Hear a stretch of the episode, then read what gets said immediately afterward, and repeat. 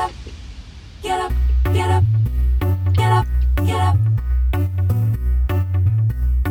Hallo da draußen an den digitalen Weltempfängern. Wir begrüßen euch zu unserem ersten Gehirnfutter Podcast, beziehungsweise der ersten Folge unseres Podcasts. Und wir, das sind Uwe Volk und Thomas Tankiewicz. Und wir sind die Mitgründer des Neuron Processing Institutes für Gehirn- und Zukunftsforschung. Und in unserer ersten Folge wollen wir euch bereits den typischen Ablauf einer Podcast-Folge einmal vorstellen, den wir auch diese Woche so umsetzen werden. Wir beginnen mit den News der Woche, sprechen dann im Talk über unsere Kernthemen Bewusstsein und Wahrnehmung, führen ein oder mehrere Interviews mit Experten zu Fragestellungen, die sich aus unserer Sendung ergeben und ziehen dann am Schluss der Sendung das Resümee, ähm, inwieweit diese Sendung uns jetzt auf unserer Erkenntnisreise in Bezug auf Bewusstsein und Wahrnehmung weitergebracht hat. Also, wie bereits gesagt, wir beginnen immer mit den News der Woche, sprich, was unsere persönlichen Highlights waren. Und da möchte ich gleich Uwe ins Gespräch bringen. Uwe, was war dein ja, Highlight der Woche? Ja, mein Highlight der Woche ähm, hat sich sozusagen aus der Beziehung zu meinen Kindern entwickelt. Also äh, Stichwort Einordnung von Erfahrungen. Ähm, mir ist zum wiederholten Male einfach bewusst geworden, äh, wie wichtig es ist, äh, Erfahrungen, die man tagtäglich macht, äh, eben dann auch richtig und gut äh, in sein schon bestehendes Weltbild einordnen zu können. Jetzt als Beispiel, Mhm. ähm, ich habe ein ein- und ein äh, sechsjähriges Kind, wie du weißt. Ähm, und den einen, also den größeren, den habe ich zu Bett gebracht. Äh, er hat äh, gleich davon erzählt, was da alles für äh, Gestalten äh, hinter dem Vorhang sich aufhalten würden und hat richtig Angst gezeigt. Und äh, in dem Moment, in dem wir darüber gesprochen hatten, äh, ist es mir klar geworden, wie wichtig das einfach war, mit ihm sich darüber auszutauschen und, und klarzumachen, äh, dass es halt eben eine falsche Einschätzung von ihm war, eben nicht der Realität entsprechend. Äh, und somit hat er dann halt eben auch die Möglichkeit gehabt, äh, das als nicht angstvolles Element äh, abzulagern, wenn ich es mal salopp ausdrücken darf Mhm. Äh, sondern hat in sein, in sein Verstehenskonzept äh, eingebracht. Ähm, natürlich, natürlich ist es ein Aspekt, äh, äh, der sich auch tagtäglich äh, in meiner Coaching-Tätigkeit mit mir konfrontiert. Das heißt, ich sehe das Ergebnis, das Ergebnis in Menschen oder bei Menschen, die eben in verschiedenen Momenten ihres Lebens äh, manche Dinge äh, nicht nochmal versucht haben, richtig einzuordnen als Erfahrung oder Mhm. nicht nochmal drüber zu reflektieren oder vielleicht äh, ein intensives Gespräch mit dem Coach oder äh, Psychotherapeut anzunehmen. Und äh, das äußert sich dann halt eben immer an äh, verschiedenen Gewohnheiten, verschiedenen Reaktionen, die ich schon als äh, blockiert bezeichnen würde. Mhm. Mhm. Ja, so okay. im, im Alltag. Ähm, das heißt, Highlight zusammengefasst äh, ist auf alle Fälle so im Bereich der, der äh, Kommunikation oder Kommunikationsfähigkeit zu sehen. Äh, das heißt, äh, etwas verstehen können, äh, heißt gleichzeitig auch, wenn man jetzt die höheren äh, äh, Gehirnfähigkeiten mit dazu nimmt, auch etwas einordnen zu können. Weil äh, in dem Moment, in dem ich es nicht einordnen kann, macht mir das Angst aktuell. Und äh, ich würde mal sagen, unter Garantie auch äh, zukünftig, wenn mir ähnliche Situationen begegnen. Mhm. Okay. Ich meine, das ist ja generell ein Thema, was wir ähm, im Rahmen von äh, Bewusstsein auch immer wieder diskutieren werden. Wir haben ja immer so ein bisschen auch den, den Anspruch, äh, pragmatische, mh, pragmatischen Handlungsansatz auch aus dem, was wir hier diskutieren, abzuleiten. wenn man, wenn man das jetzt in kurze Worte fasst, jetzt für jemanden ganz normal im Alltag, was wäre jetzt so die ähm, so eine praktische äh, Empfehlung, die, die du jetzt äh, geben könntest bezüglich der Notwendigkeit von Einordnung von Erfahrung im Alltag? Ich würde äh, mindestens zwei äh, äh, Ansätze vielleicht äh, dann empfehlen. Einmal in dem Moment, in dem eben Erfahrungen gemacht werden, nochmal parallel oder kurz danach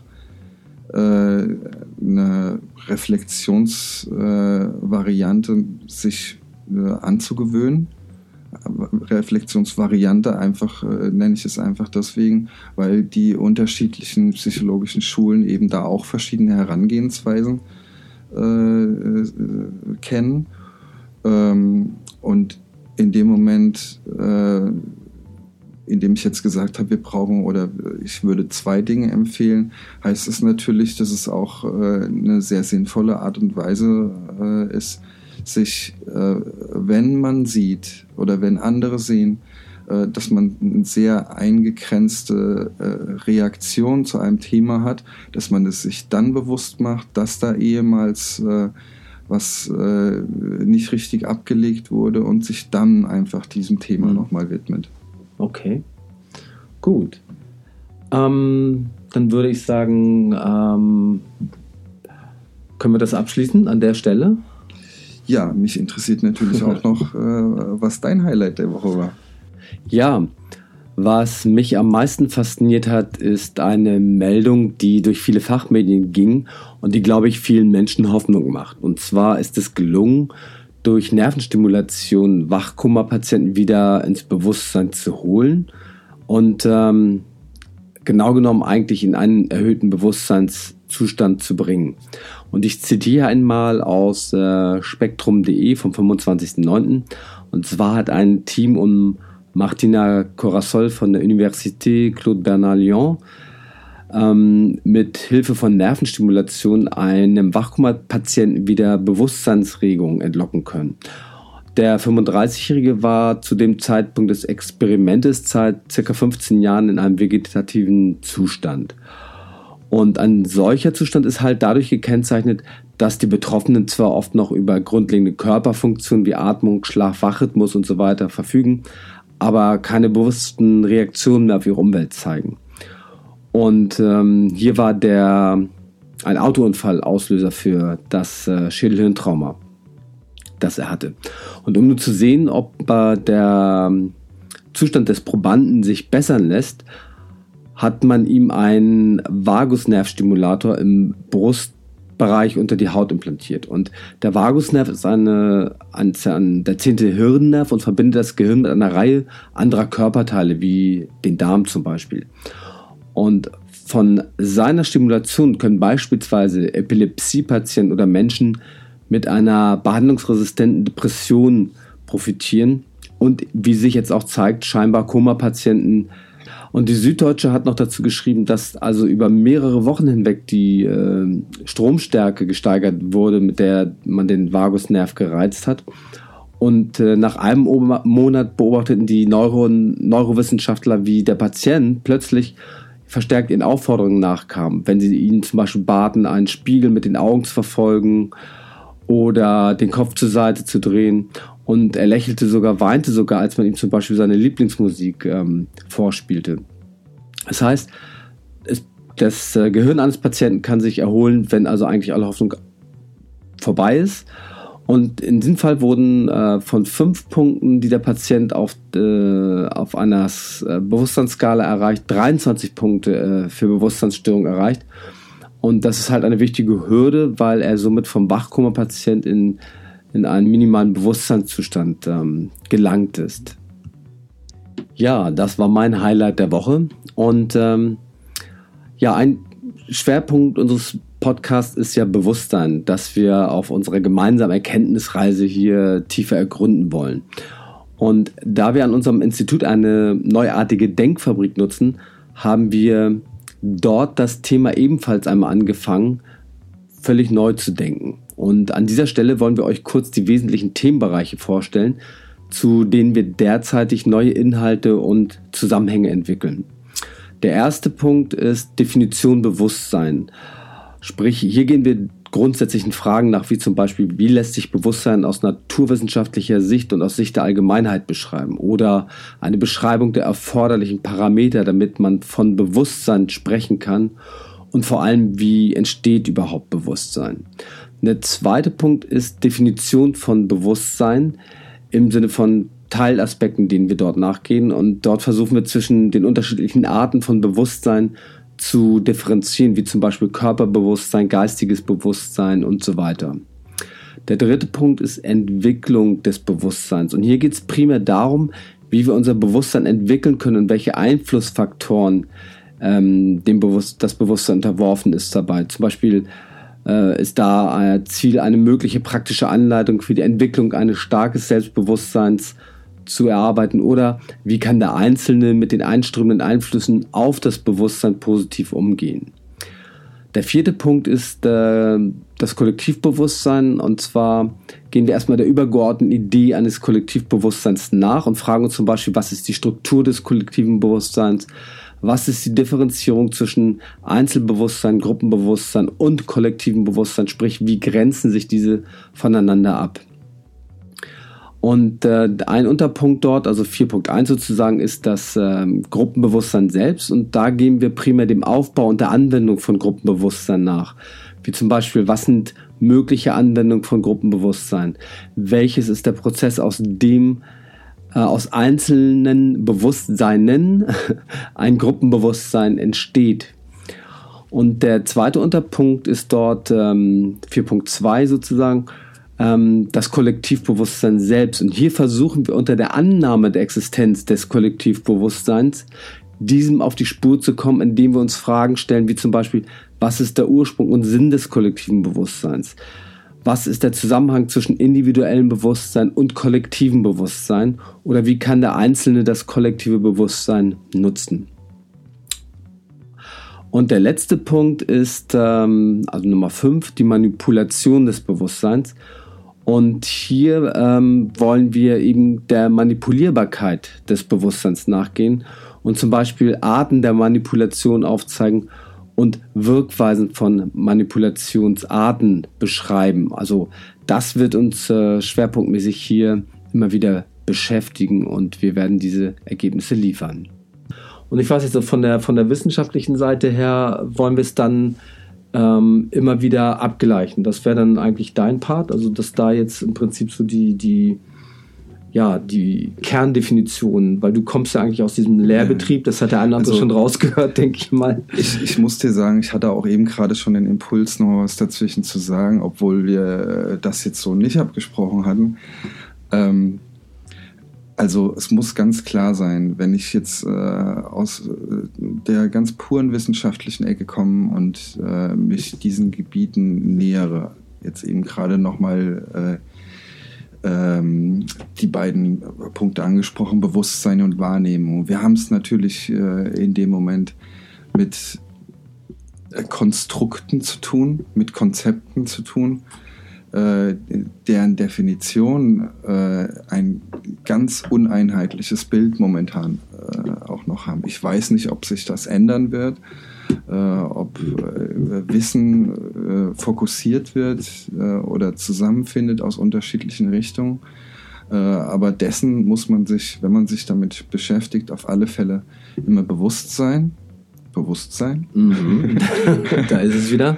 ähm, dass wir äh, vielleicht immer, wenn wir vorher über verschiedene Gebiete sprechen, äh, auch nochmal eins, zwei Blicke auf äh, ja, aktuelle, äh, äh, also aktuell wirkende Menschen äh, und deren Definitionen in den Bereichen aus Journals heraus oder aus Schriften, die aus Psychologiebüchern oder ähnlichem kommen, eben vor die Nase nehmen und äh, äh, dann auch immer versuchen, äh, den Abgleich dann damit äh, auch herzustellen. Mhm. Okay, das wird mich auch eigentlich zu unserem nächsten Punkt äh, schon bringen und ähm, was wir fest eingeplant haben, in jeder Podcast-Folge umzusetzen, und zwar das, das Interview, wo wir eben zu den ähm, Fragestellungen, die sich aus der Sendung halt heraus ergeben haben, eben einen Experten oder mehrere Experten befragen. Und ähm, das wäre dann ja auch eine Ebene, die wir mit, mitführen würden, dass wir sagen, okay, äh, mhm. in der Definitionsthematik Bewusstsein, Wahrnehmung, wer hat da jetzt tatsächlich mal wieder etwas, ja, ich will jetzt nicht sagen bahnbrechendes, aber wirklich etwas, was uns hier auch weiterbringt auf unserer Erkenntnisreise äh, gesagt bzw. beigetragen. Jetzt haben wir natürlich in unserer ersten Sendung ähm, noch eben nicht diese Fragestellung aufgeworfen. Die ergeben sich jetzt ja hier gerade so eine genau. nach der anderen. Sprich, ähm, wir haben uns dann überlegt, damit ihr uns auch da draußen ein bisschen besser kennenlernt, äh, dass äh, wir uns quasi gegenseitig interviewen, befragen, was uns eigentlich zu dem Thema Wahrnehmung und äh, Bewusstsein gebracht hat. Und da würde mich eben tatsächlich nochmal interessieren, Uwe, was bei dir der, der Auslöser oder die Entwicklung war, die eben äh, dazu geführt bzw. dahin geführt hat. Thomas.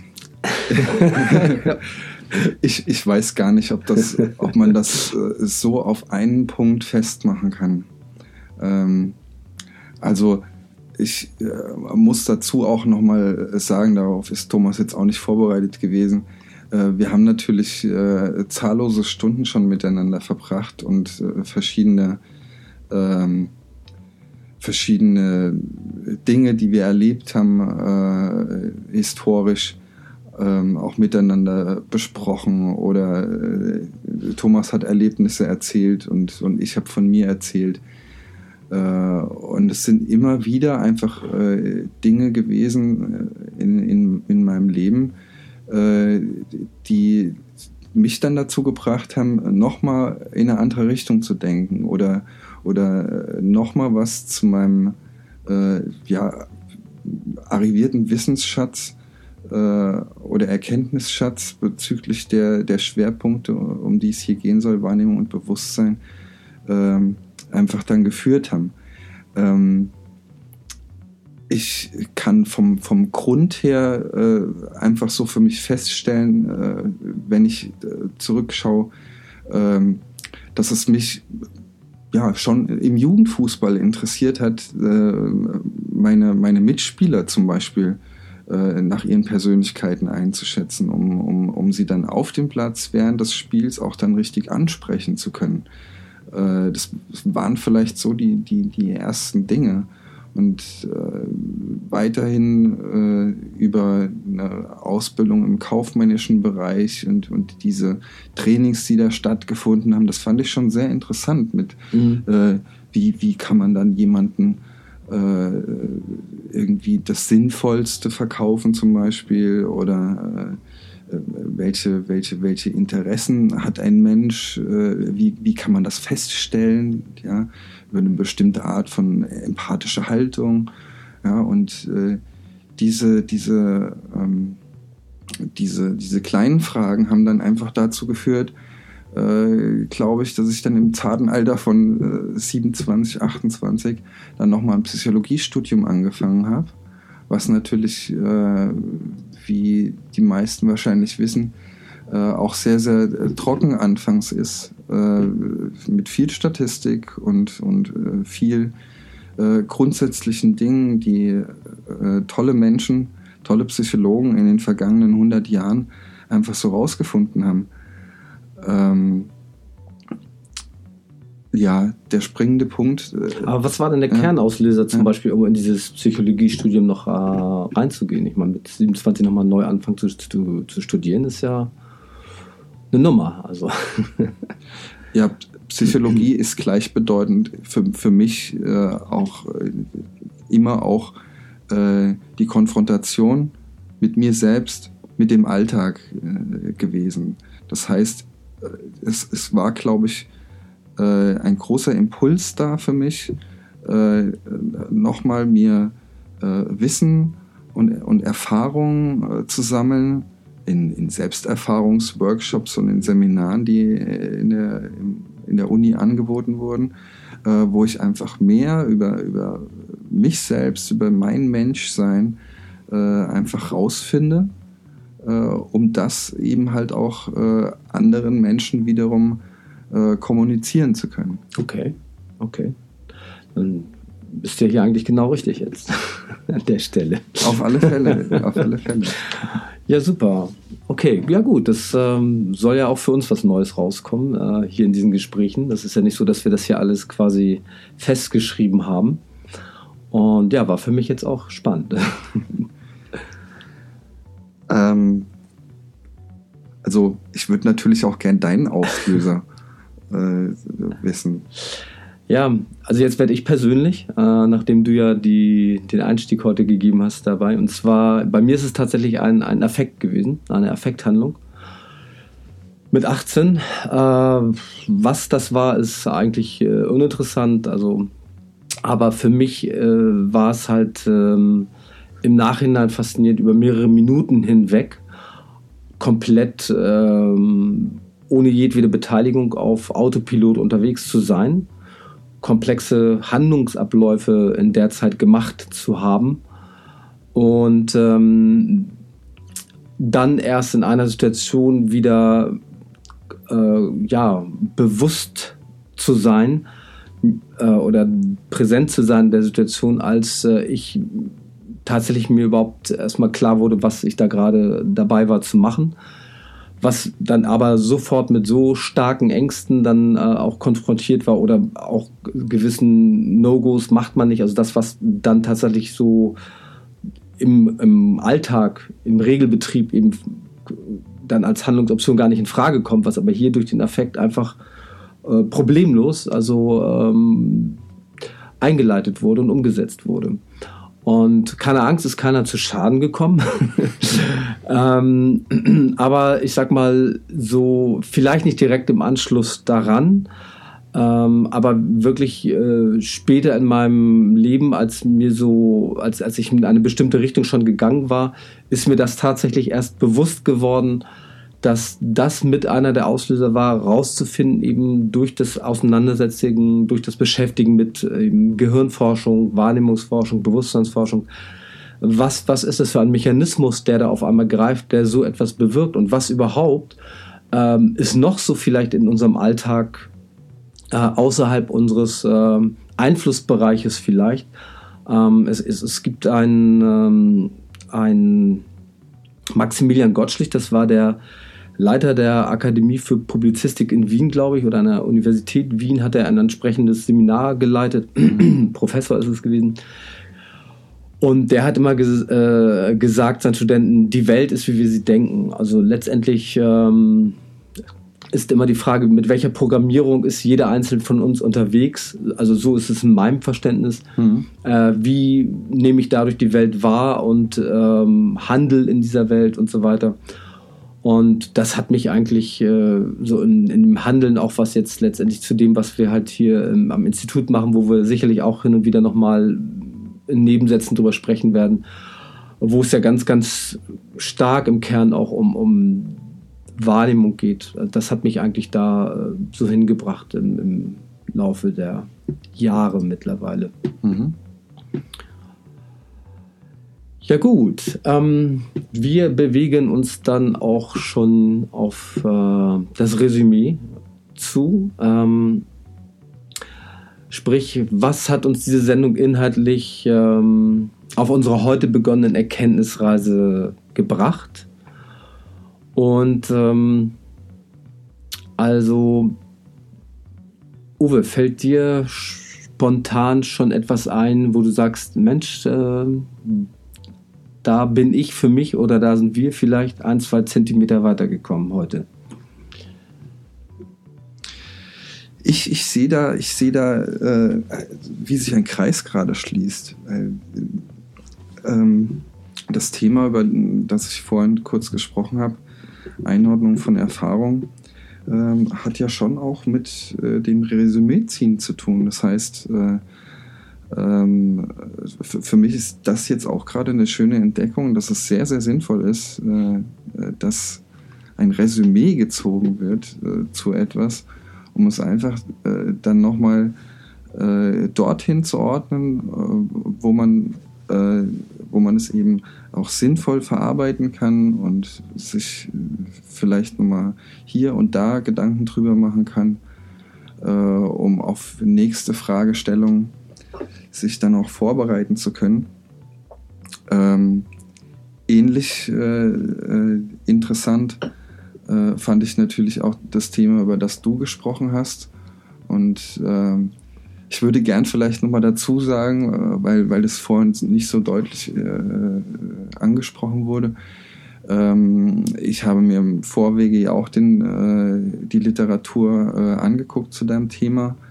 Ähm, und ich fand es interessant, dass halt eben nicht nur diese äh, Forschung auf Wachkoma-Patienten mhm. bezogen war in der Historie, äh, sondern halt eben auch, und das äh, betrifft dann ja auch eine sehr große Anzahl, mindestens der deutschen Bevölkerung, äh, dass diese Forschung auch ausgeweitet war auf äh, Personen, die, äh, ich sag mal, nicht mehr behandlungsfähige, mit nicht mehr behandlungsfähigen Depressionen zu tun hatten, mhm. wo auch von Erfolgen berichtet wurde. Richtig. Ja. So, das ist, das ist mein Resümee. Kannst du noch was beisteuern? Ja, also ähm, ich denke, dass äh, ich jetzt merke, dass äh, die, also das ist jetzt erstmal ein technisches Resümee, dass äh, wir uns ja im Vorfeld Gedanken gemacht haben, welches Sendekonzept nehmen wir jetzt äh, hier für uns mit unserem Podcast in Anspruch. Und wir wollten ja auch nicht, dass es so eine ewige ja, Redeveranstaltung letztendlich wird, sondern dass ja. es immer so ein relativ knackiges halbe Stunde Format ist, was wir haben. Und ich merke so schon mal, aha, das kann man erreichen. Und ähm, hoffe natürlich, dass das jetzt ähm, auch erst einmal äh, zu, zu Interesse äh, führt.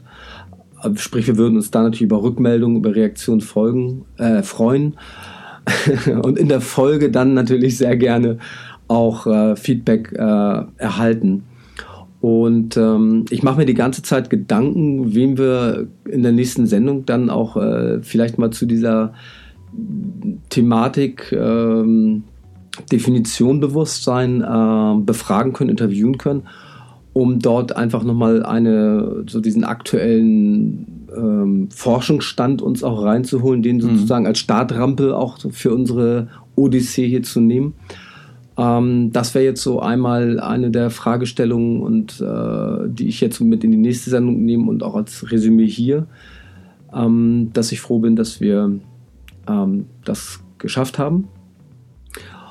Und wollte an dieser Stelle jetzt auch schon mal den Ausblick geben auf die nächste Sendung. Und zwar mm, wir hatten ja zwei Schwerpunkte definiert in, in unserem Podcast. Das eine Wahrnehmung und das andere Bewusstsein. Wir haben jetzt mit Bewusstsein angefangen, so mit den ähm, Hauptfragestellungen, so inhaltlichen Blöcken, denen wir so ein bisschen nachspüren wollen. Und ich denke dann, dass wir nächste Woche das gleiche für die, für die Wahrnehmung noch einmal machen. Mhm. Und dann eben das äh, besagte Interview zur Positionsbestimmung Bewusstsein dann machen und in der Folgewoche darauf das gleiche dann wahrscheinlich zum Thema Wahrnehmung. Uwe, noch ein letztes Wort von dir? Ähm, mich hat es außerordentlich gefreut, dass wir äh, jetzt mit der Sendung angefangen haben und äh, dass wir uns, ich habe ich bin unglaublich gespannt, wie es weitergeht und äh, wie wir auch äh, immer wieder auf Feedbacks äh, äh, reagieren und reagieren wollen, äh, um einfach in, eine illustre Kommunikation unter ähnlich Denkenden stattfinden zu lassen. Wunderbar. Ja, dem kann ich mich natürlich nur anschließen. Ähm, und ich ähm, schließe dann mit den Worten. Ähm, Seid und werdet euch eurer selbst immer mehr bewusst. Nehmt die Welt um euch herum bewusst äh, wahr. Hinterfragt sie kritisch. Äh, ja, wir freuen uns auf Feedback, Rückmeldungen, Anregungen, die wir dann auch äh, und Fragen natürlich, die wir dann auch in äh, der nächsten oder einer der nächsten Sendungen dann behandeln können. Also bis dahin. Macht's gut. Tschüss.